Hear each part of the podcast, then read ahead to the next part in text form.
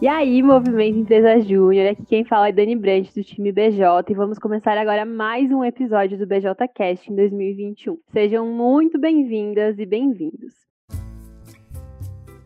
Se você já acompanha nosso podcast há um tempinho, queria usar esse espaço aqui para agradecer a companhia. Tem sido muito gostoso ter vocês conosco também. Se você acabou de chegar e esse é o primeiro episódio que você está ouvindo, ficamos muito felizes de ter aqui também.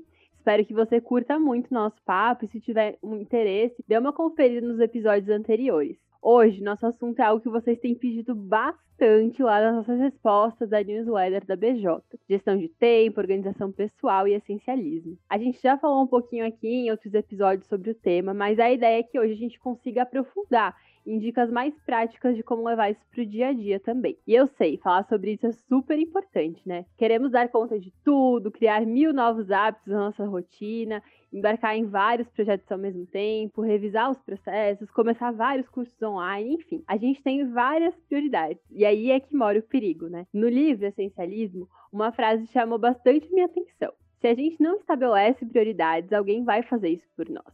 E é sobre essa tomada de decisão que a gente vai conversar. Para isso, temos duas convidadas super especiais aqui hoje e eu queria dar muitas boas-vindas para Jéssica Oshiro, pós-júnior da BJ, que atua hoje como Product Owner na DASA, e também Laísa Guiar, coordenadora de operações da NED 21. Sejam muito bem-vindas, meninas. É uma honra ter vocês aqui com a gente. E para começar, queria que vocês se apresentassem rapidinho, contando um pouquinho da trajetória e também o que vocês vêm aí uh, redescobrindo, né, dos hábitos, dos, dos hobbies que vocês desenvolveram por conta do contexto que a gente está vivendo.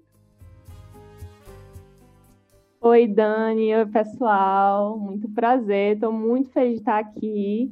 Me chamo Laísa, mas podem me chamar de Lai. Faço arquitetura e urbanismo na Universidade Federal de Pernambuco, vim da FEGEP, da Arco Consultoria, minha J de origem, e atualmente estou no time FEGEP aí como coordenadora de operações do Enes 21. Mais uma vez, estou muito feliz de estar aqui, muito obrigada pelo convite, Dani, e vai ser muito massa o nosso papo, acho que para compartilhar um pouquinho do que o próprio MEG me ensinou muito enquanto gestão de rotina, saber priorizar muito no dia a dia para a gente conseguir atingir, atingir, os objetivos que a gente quer atingir é, com nossas, nossas demandas de todo jeito, assim.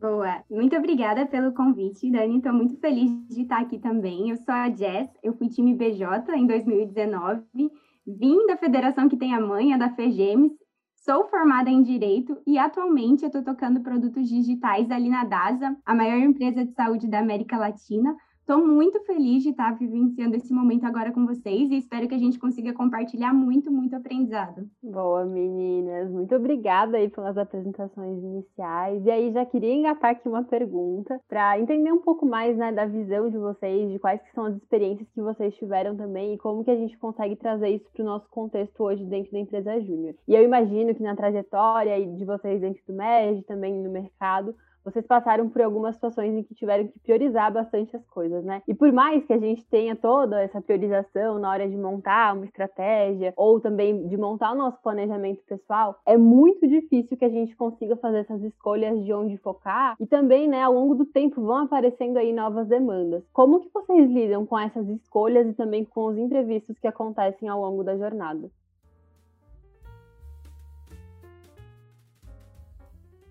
Boa, Dani, eu posso começar respondendo assim. Eu acho que é, primeiro de tudo, se preparar um pouco psicologicamente para que imprevistos aconteçam. É, porque eu acho que por mais que a gente se planeje, como você falou, isso está sempre tendencioso a acontecer. Eu acho que o próprio 2020 ensinou muito a gente sobre replanejamento e adaptabilidade. Assim, a gente continua vivendo muito isso em 2021. E eu acredito muito que quando a gente tem muita coisa para fazer, ou então muitas coisas importantes e tudo mais, a gente tende às vezes a se desesperar e talvez paralisar num certo momento eu acho que é um primeiro ponto da gente não tentar passar por isso, assim, de se desesperar e, e, ficar, meu Deus, quanta coisa eu preciso fazer, não vou dar conta, estou sobrecarregado. E parar para olhar primeiramente para as coisas de forma muito racional, tentando deixar um pouquinho a emoção de lado e entender que é um passo a cada dia, cada coisa que você vai fazendo para atingir o que você precisa atingir e dar conta das demandas que você tem que dar. Então, eu diria que, de fato, é quando imprevistos acontecem, a gente precisa replanejar algumas coisas e estar estabelecer, restabelecer as prioridades que a gente tinha estabelecido no início. E acho que um primeiro ponto entender se essas novas demandas que estão surgindo são realmente tão importantes assim, tão urgentes assim para a gente abarcar, sabe? Porque quando acho que surgem muitas demandas novas, a gente tende a, de certa forma,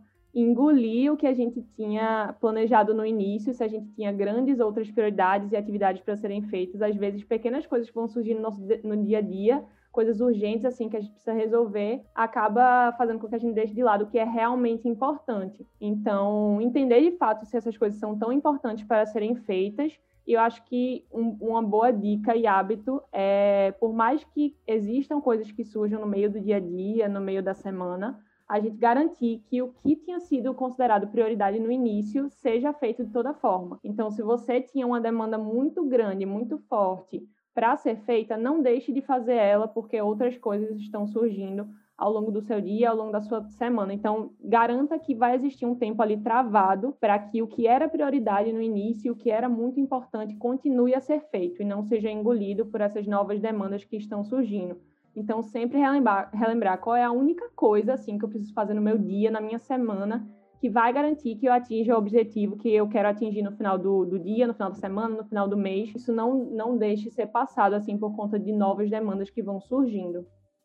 Perfeito. Complementando um pouquinho a Lai, é, enxergo muito dessa forma que ela trouxe. São, acho que são duas formas de lidar com imprevistos, né? E a gente precisa discernir muito bem entre elas. Então, quando os imprevistos eles acontecem na nossa vida pessoal e quando os imprevistos acontecem na nossa vida profissional, né? Eu tenho um planejamento semanal que sempre é, deixa ali um tempinho para esses imprevistos, né? Não necessariamente imprevistos, mas para as demandas que elas podem em algum momento ser despriorizadas porque surgiu uma coisa mais urgente, né? Então não necessariamente surgiu uma coisa mais importante que precisava ser realizada naquela semana, mas surgiu uma coisa mais urgente que precisava ser realizada naquele momento. Então, é, enquanto né, minha vida pessoal, eu sempre deixo um turno do meu final de semana para resolver as pendências que ficaram da semana, assim. Eu não quero começar a próxima semana com pendências da semana passada, porque eu sinto que eu já vou começar mais desmotivada. Então, quando eu estava na universidade, eu deixava sempre o sábado à tarde, que era o único dia que eu não tinha aula, sem marcar nenhum rolezinho, nenhum compromisso, porque era aquele horário que eu ia resolver as minhas pendências. Caso não tivesse nenhuma pendência, parabéns para mim, eu poderia ocupar aquele sábado no momento de lazer. É, a partir do momento que eu comecei a ter, a, é, parei de ter aulas no sábado de manhã, eu passei esse horário de resolução de pendências, assim, para o sábado de manhã, e eu começo meu final de semana bem mais tranquila, bem mais livre, resolvo tudo que precisava ter sido feito durante a semana e não deu tempo logo no começo e consigo aproveitar o final de semana tranquila. Em relação ao a vida profissional, eu acho que é bem o contrário, né? As nossas entregas, elas precisam ser extremamente estratégicas. Então, em vez da gente deixar aquele tempinho ali uh, para fazer, sei lá, o que é o mais importante e acabou não ficando, eu acho que tem que ser o contrário. A gente precisa sempre prever um tempo que podem aparecer algumas demandas, mesmo urgentes, mas é, deixar aquilo no planejamento como um espacinho de tempo que você vai preencher só se aparecer alguma coisa. Se não aparecer, você segue o planejamento normal, porque a gente tem que ter um foco muito mais estratégico quando são entregas é, profissionais, né? Afinal de contas, a gente precisa estar tá de olho no que vai gerar impacto, no que vai gerar resultado, no que vai deixar um legado, senão a gente tem aquela impressãozinha que o nosso trabalho está sendo apagar incêndio, né? E a gente não está entregando nenhum valor durante essa jornada. Isso acaba sendo desmotivador também durante a nossa gestão na empresa júnior, durante a nossa gestão na federação. Boa, meninas, e vocês trouxeram, né, bastante sobre entender, então, quais que são essas prioridades e alocar um determinado espaço de tempo, assim, para que isso aconteça. E às vezes, né, quando a gente consegue estabelecer esses limites, estabelecer bem essas prioridades, a gente precisa dizer alguns nãos. E é muito importante que a gente diga esses nãos, mas nem sempre esse processo de de negar alguma coisa a alguém é muito fácil, né? Vocês têm alguma dica para lidar também com essa situação? Boa, Dani.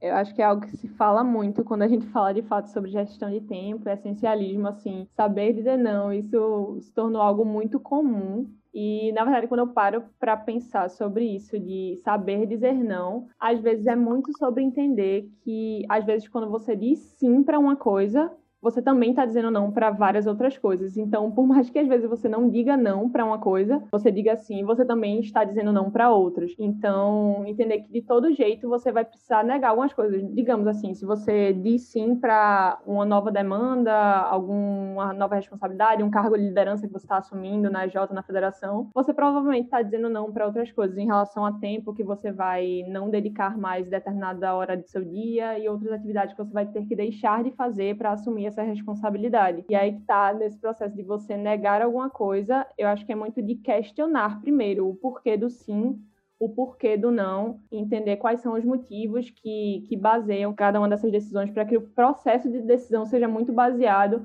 é, em motivos, em prioridades de, de urgência, de impacto, e se de fato eu acho que se você é a melhor pessoa para estar tá realizando aquela demanda que você está sendo solicitado, assim. Porque às vezes é muito fácil a gente querer carregar o um mundo e talvez você possa delegar para outra pessoa ou então pedir ajuda para que isso seja feito. Então, ter muito claro para você e se perguntar, pô, eu sou a melhor pessoa para estar tá realizando essa tarefa, será que outra pessoa não faria o mesmo ou melhor do que eu? Às vezes a gente acha que vai ser a melhor pessoa a realizar aquilo e não, outras pessoas podem lidar com isso e saber delegar é muito importante também. Mas saber dizer não para você mesmo, assim, no sentido do que é que vai causar mais impacto é, na sua vida, porque se você disser sim para isso, talvez outras coisas você vai ter, vai ter que abrir mão na sua rotina nas suas, nos seus planejamentos pessoais, assim. E saber que, de fato, você já tem algumas responsabilidades, alguns papéis e é preciso respeitar eles também, né? Se você acaba dizendo não para dizendo sim para mais uma demanda, você provavelmente vai estar tá deixando de lado alguma coisa talvez mais importante que você precisaria fazer, porque você está aceitando mais uma atividade que pode se tornar aí um apaga-incêndio o tempo todo e você acaba deixando de olhar para as coisas que são mais importantes enquanto suas responsabilidades e compromissos que você já assumiu. Dani, essa pergunta, ela foi bem certeira para mim, assim, porque essa sempre foi a minha maior dificuldade dentro do movimento Empresa Júnior e também na vida, sabe? Eu tenho muito esse hábito de priorizar as necessidades alheias acima das minhas próprias necessidades. E para mim, a grande virada de chave de como encarar esse, esse ato de dizer não foi quando eu li um livro que ele chama Coaching Evolutivo, que ele é meio que uma continuaçãozinha do novo paradigma da liderança. E nesse livro, ele fala que a abnegação, né, essa necessidade de servidão ao outro extrema, ela também é um fruto do ego. Então, ela parece muito bonita na prática, mas ela não é nada mais do que uma necessidade de satisfazer a vontade de todo mundo, assim, para você estar tá bem com todos, né? Então, ela vem do, da sua, do seu desejo pessoal de sempre estar bem com todas as pessoas. E aí, quando eu entendi isso, eu comecei a encarar o dizer não muito menos do que, ah, eu estou priorizando uma coisa minha que isso era para mim era muito difícil falar não para priorizar uma coisa minha do que priorizar uma coisa do outro.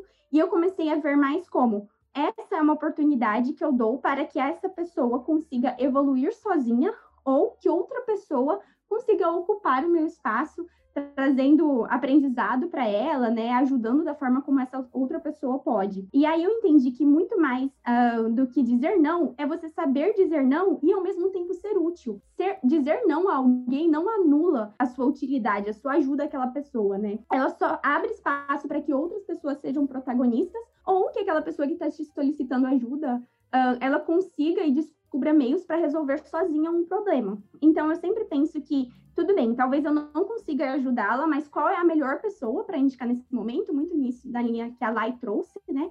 E também, quais as melhores ferramentas, né? Se eu não posso fornecer uma pessoa, quais as melhores ferramentas que eu posso dar para aquela pessoa realizar aquilo, né? Eu acho que você saber dizer não e ser útil uh, é uma coisa que todos conseguimos fazer, né? A, ameniza aquele nosso sentimento de estar tá negando a alguém algo e só a, a, gente acaba só não conseguindo ser útil enquanto diz não quando a gente realmente não consegue, né? Quando a gente está numa situação ali e tá muito corrido, às vezes não consegue nem responder. Mas em todos os outros momentos que a gente age com consciência, que a gente ainda tem tempo de pensar, putz, queria fazer aquilo, talvez a gente consiga pensar em mecanismos também. Queria fazer, porém não posso, então como vou ajudar aquela pessoa sem que eu precise ser um participante direto, né? E aí sim eu cumpro com a minha necessidade de servir ao outro e eu me mantenho uh, íntegro, né? Não, não me comprometo demais em relação às minhas prioridades. Nossa, achei muito importante isso que vocês trouxeram, principalmente essa parte aí de entender, né, o que, que os nossos não significam e também como que a gente consegue ainda tá não só dizendo não, mas conseguir trazer algum tipo de utilidade dentro disso. E a gente tem falado bastante aqui no BJCast sobre liderança. E aí, quando a gente acaba, né, trazendo direcionamentos ao invés de respostas, talvez a gente esteja aí criando novos cenários para que outras lideranças elas se desenvolvam assim. Então também fica aí o insight de que a gente consiga entender também se esse não é um desafio que talvez a pessoa precise passar com a nossa ajuda e não com a gente fazendo por ela, né? E aí queria perguntar para vocês também, como que vocês fazem assim na rotina de vocês? Que hábitos que vocês inseriram e também que ferramentas vocês costumam usar para facilitar essa organização do tempo, das tarefas que vocês estão fazendo, enfim. Perfeito. É, em relação a ferramentas, assim, primeiramente, eu sou a pessoa muito do papel e, e lápis, assim, não sei se jazz é assim também, mas de, de, ferramenta online, digamos, eu acho que eu só uso o Google Agenda ali para organizar meus compromissos, reuniões, mas eu sou exatamente post-it, eu tenho três post-its assim de cores diferentes aqui na minha bancada. É lapiseira 0.5, que é aquela bem fininha que eu gosto, e hidrocor ali para para estar tá marcando o checklist de coisas que foram realizadas e sou muito, muito movida a listas, assim, é muito minha paixão. Faço lista para tudo, porque eu acho que me dá muita clareza das coisas que eu preciso executar e, tipo, até de ter ideias, assim, na hora e, e não esquecer de anotar, não, não fazer com que as coisas se, se percam ao longo da rotina. E eu, eu prezo muito pela simplicidade das coisas, então não tenho tantos hábitos super concretos e dicas, mas eu acho que é muito de ter clareza primeiro dos meus papéis e responsabilidades, então ter muito claro quais são meus compromissos e para que eu estou servindo dentro da organização, quais são minhas responsabilidades finais, os objetivos finais que eu preciso atingir. E eu gosto muito de pensar a nível assim, diário, semanal, mensal, não tanto a longo prazo, mas com clareza do que é preciso conquistar a longo prazo dentro da organização, assim, em questão de estratégia. E aí se aplica para a estratégia da EJ, estratégia da federação e tudo mais. Mas a cada mês eu entender muito bem quais são os objetivos objetivos claros que eu preciso atingir e sair desdobrando isso ao longo da semana e o que eu preciso fazer diariamente enquanto tarefas e demandas para alcançar isso. E aí, na, na prática, no dia a dia, é realmente diariamente parar ali uma horinha antes de iniciar meu dia para entender quais são meus compromissos que eu tenho ao longo do dia, alocar quando, quando é que vão ter reuniões, enfim é, entender onde vão, vão estar espaços para eu realizar demandas de execução, assim, tarefas, sabe? E o que eu faço muito é, de fato, priorizar, que eu acho que entra muito no ponto da primeira pergunta que a gente estava conversando, de entender em questão de esforço, de, de urgência de tempo, de impacto, o que é que é prioridade. Eu realmente coloco ali do lado do, da minha lista, tipo, números como 1, 2, 3, 4, 5, ali priorizando o que é que é preciso fazer primeiro, o que é que eu posso fazer depois, o que é que é mais importante, com, eu marco com algum asterisco, pinto, etc. Vou alocando isso na sua rotina, mas eu acredito muito que não existe fórmula, sabe? É muito de você se conhecer e se esforçar muito para se conhecer, tá? Entender, realmente avaliando após alguns dias de trabalho, como é que você foi como é que você produziu ao longo do seu dia, dos seus dias, entender o seu tempo. Eu mesmo sei que eu não produzo à noite, assim, eu odeio ficar até tarde é, para produzir alguma coisa, então eu prefiro acordar cedo para produzir. Eu sinto que eu sou muito mais produtiva e assertiva nas minhas ideias assim. Então, entender, talvez você seja uma pessoa que prefere, sei lá, madrugar, por exemplo. Então, se conhecer é muito importante para que você consiga alocar de forma mais inteligente suas atividades ao longo do dia. Mas, de forma geral, acho que é muito disso. Acho que a live foi muito cirúrgica no ponto de organização pessoal. Então, vou complementar um pouquinho, trazendo uh, como funciona na empresa que eu trabalho. Lá, a gente é muito guiado pela metodologia ágil, né? Então, a gente usa muitos frameworks ágeis e, e muitas ferramentas, assim, uh, como tá em regime remoto, né? No Miro mesmo, assim, a gente usa muitos frameworks. E aí, a gente traz, principalmente, a matriz de priorização, porque eu acho que ela é a chave para a gente entender onde se encontrar no meio de tantas demandas. A gente também faz um mapa de dependências, que é muito legal porque a gente consegue desenhar bem o escopo das nossas entregas, mostrar para as outras áreas e elas conseguem ver como que elas estão travando a gente, né? E a gente também consegue ter essa devolutiva de como que a gente pode estar tá travando outras entregas. No MEG e na empresa Júnior, como a gente trabalha muito com interface, acho que é muito legal a gente utilizar mapas de dependências também porque além deles darem clareza para as áreas né, para as partes interessadas do que está impactando ali ou não, geram um senso de responsabilização coletivo em relação à entrega do outro. Uh, a gente também tem ritos de gestão conjuntos muito claros e muito bem definidos. Então, sempre tem uma reuniãozinha ali de planejamento das entregas, em que está todo mundo, em que todo mundo apresenta o planejamento, em que uma área ou outra pode dar pitaco, né? Tipo, ah, não tem como trazer isso mais para frente, porque isso me impacta de certa forma. A gente também tem muitas um, checkpoints de monitoramento, isso é essencial para a gente conseguir manter a consistência e principalmente o olhar estratégico. Acho que isso da gente ficar apagando incêndio é porque não está acontecendo checkpoints claros de monitoramento, né? Porque se tivesse, a gente ia estar tá tendo visibilidade mais rápida das entregas que a gente está deixando de lado para priorizar coisas que não necessariamente são as mais importantes e teria esse loop de feedback mais rápido. Então, esses pequenos pontos de contato ali durante o cumprimento da entrega também é super essencial. E a gente tem bastante ritos de comemoração no final das entregas. A comemoração ela é super essencial assim para garantir o alcance dos resultados, né? E quando a gente coloca rito de comemoração ao longo da rotina, a gente consegue manter a constância, porque a gente vai vendo como a gente está crescendo com aquilo, como que a gente está entregando valor, como a gente está sendo reconhecido. Então, acho que esses são os principais pontos, assim. Um planejamento muito claro, muito transparente, bem definido, checkpoints, né, bem direitinhos, e também sempre comemorar ritos, tanto ritos de gestão como também ritos de comemoração, eles são super importantes. Perfeito, meninas, arrasaram. E aí a gente já tá aí se encaminhando para a última pergunta. E eu queria que vocês trouxessem aquela última dica, assim, aquela que é a dica de ouro pro pessoal que tá ouvindo a gente. Então pensem aí e compartilhem com a galera o que, que vocês não podem deixar de comentar aqui ainda nesse episódio do BJCast eu acho que eu vou fugir um pouco a, a, tudo que foi comentado, porque eu acho que tudo que foi falado foram dicas muito valiosas. E eu vou trazer um ponto assim muito mais subjetivo, mas que eu sempre penso, que eu acho que quando se fala do que é essencial e, e, gestão de tempo, eu acho que todo o nosso trabalho enquanto dentro de uma organização, tudo depende muito da gente relembrar os porquês. E aí talvez não, não tenha tanta, tanta sintonia com quando a gente fala da prática, né? De você gerir o tempo e usar metodologias e tudo mais. Mas eu acho que quando você relembra os porquês, você entende o que é, o que, é que te motiva todos os dias, o que é que motiva a organização. Isso faz todo sentido quando a gente define de fato o que é essencial, o que é que é prioridade, nossos ritos, como o Jazz bem trouxe, assim, o que é que faz sentido dentro do nosso dia a dia e se não existe ali um, um, motor, uma motivação que vai fazer com que a gente se esforce e busque gerir nosso tempo da melhor forma, executar nossas coisas da melhor forma e partir para o que de fato é prioridade e o que causa impacto para a organização, não faz sentido, assim, é de fato o motor e o que move muito a gente dentro do movimento Empresa Júnior, dentro das nossas organizações. Então, eu diria muito de relembrar os porquês e por, o que tem por trás ali da técnica e da operação do dia a dia, que tenha muita motivação por trás, assim. Eu super vou na linha do que a Life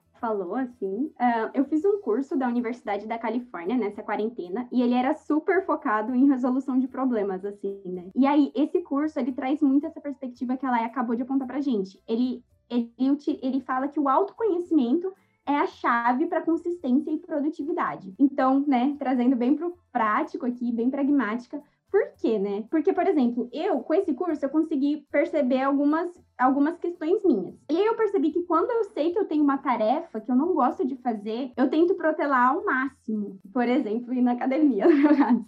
Então, nesse caso, a melhor forma de eu resolver isso é realizando essa tarefa primeiro porque aí eu já tiro um peso do meu ombro e no começo do dia eu já posso passar as próximas tarefas bem tranquila, assim. E isso é uma metodologia, né, de, de priorização também. Então, tem pessoas que preferem fazer uma tarefa que é dificultoso para elas no começo e ficar mais livre para fazer as outras no final. Mas também tem pessoas que elas gostam de dar check, né, nas, nas coisinhas para elas se sentirem realizadas. Eu sou muito assim também, gosto de ter tudo listadinho ali e dando check. E ao mesmo tempo que eu acho muito, eu sou muito pragmática, então preciso muito priorizar. E aí o que, que eu faço? Sempre começo priorizando mesmo o que, que é urgente, o que, que é importante e essencial, e depois eu divido isso em pequenas tarefinhas. E aí eu faço uma lista que ela acaba sendo grande, né? Mas são de pequenas coisas que eu realizo rápido, desde tipo ler os e-mails até escrever um e-mail, né? E aí eu vou, eu vou lá dando check conforme eu vou cumprindo essas primeiras tarefas, e isso me dá o senso de realização necessário para eu continuar realizando essas tarefas. E isso também vale para coisas mais longas. Então, por exemplo, academia, né, exercícios físicos em geral, corrida e tudo mais, é um hábito que eu estou começando a ter agora. Então, eu coloco também para marcar ah, qual dia que eu consegui na academia ou que eu consegui correr e qual não. E aí, eu, no final do mês, eu consigo dar uma olhadinha ali nas minhas OKR, OKRs pessoais e vejo, ó, isso eu consigo cumprir, isso aqui não deu certo. Mas isso me ajuda não só a ser mais produtiva, né? como também encontrar consistência. Então, eu acho que quando a gente está falando de essencialismo, está falando de organização pessoal, é muito importante a gente ter esse autoconhecimento, entender o que te motiva e o que não, principalmente, para a gente saber como priorizar isso de uma forma que você consiga realizar as tarefas de maneira produtiva, né, de maneira rápida, ocupando o menor tempo possível e de maneira consistente. Porque, né, não, vai, não adianta você conseguir ser super produtivo numa semana e depois não conseguir ser na outra, a consistência é a chave para os resultados, né? Então é importante a gente ir descobrindo formas ali, e isso com certeza é muito pessoal, demanda muito autoconhecimento, de ser produtivo diariamente. E, e aí, esse, esse ser diário, até ser mensal, até ser anual, até a produtividade, a organização pessoal, esse olhar de priorização, porque você tem que fazer se tornar um hábito, né? E aí a consistência venha por consequência. Gente, eu amei as dicas. Eu notei várias coisas aqui no meu Moleskine. Eu espero que vocês aí também tenham conseguido tirar vários insights, galera que tá ouvindo a gente. Queria agradecer muito as meninas por terem compartilhado mais aí da sua experiência, da sua rotina, de ferramentas, o que elas também têm feito para se organizar. E eu espero, né, que isso ajude muito a gente a trazer mais equilíbrio pro nosso dia a dia, tanto na EJ como também nas outras frentes aí que a gente tem enquanto pessoa na nossa vida. E queria ver se as meninas ainda querem se despedir, dar um último recado pra galera, enfim. Ah, Dani, só queria agradecer, agradecer a galera que está ouvindo aí também e dizer que foi um prazer estar aqui. Espero realmente que ajude, vocês peguem dicas, realmente anotem vários insights, mas coloquem muito na prática. Eu acho que, como o Jess falou, assim, de realmente partir para a prática, se esforçar e começar a criar alguns hábitos que com certeza vão mudar e tornar melhor a rotina de vocês. Então, espero que ajude muito e foi muito, muito um prazer estar aqui. Valeu! Também quero agradecer demais o convite, Dani. Espero que eu tenha conseguido ser relevante em algum sentido, poder ajudar. Também me coloco super à disposição para trocar essa conversa com mais gente por mais tempo, porque eu me sinto super confortável, é um assunto que eu gosto de falar mesmo. E acho que para o ouvinte já, já acho que essa pessoa está um passo muito à frente, né? Porque quem busca conhecimento, quem busca entender sobre temas como organização pessoal, existencialismo, já está um passo à frente, e aí só falta colocar na prática mesmo. Mas no geral já meio caminho andado já foi.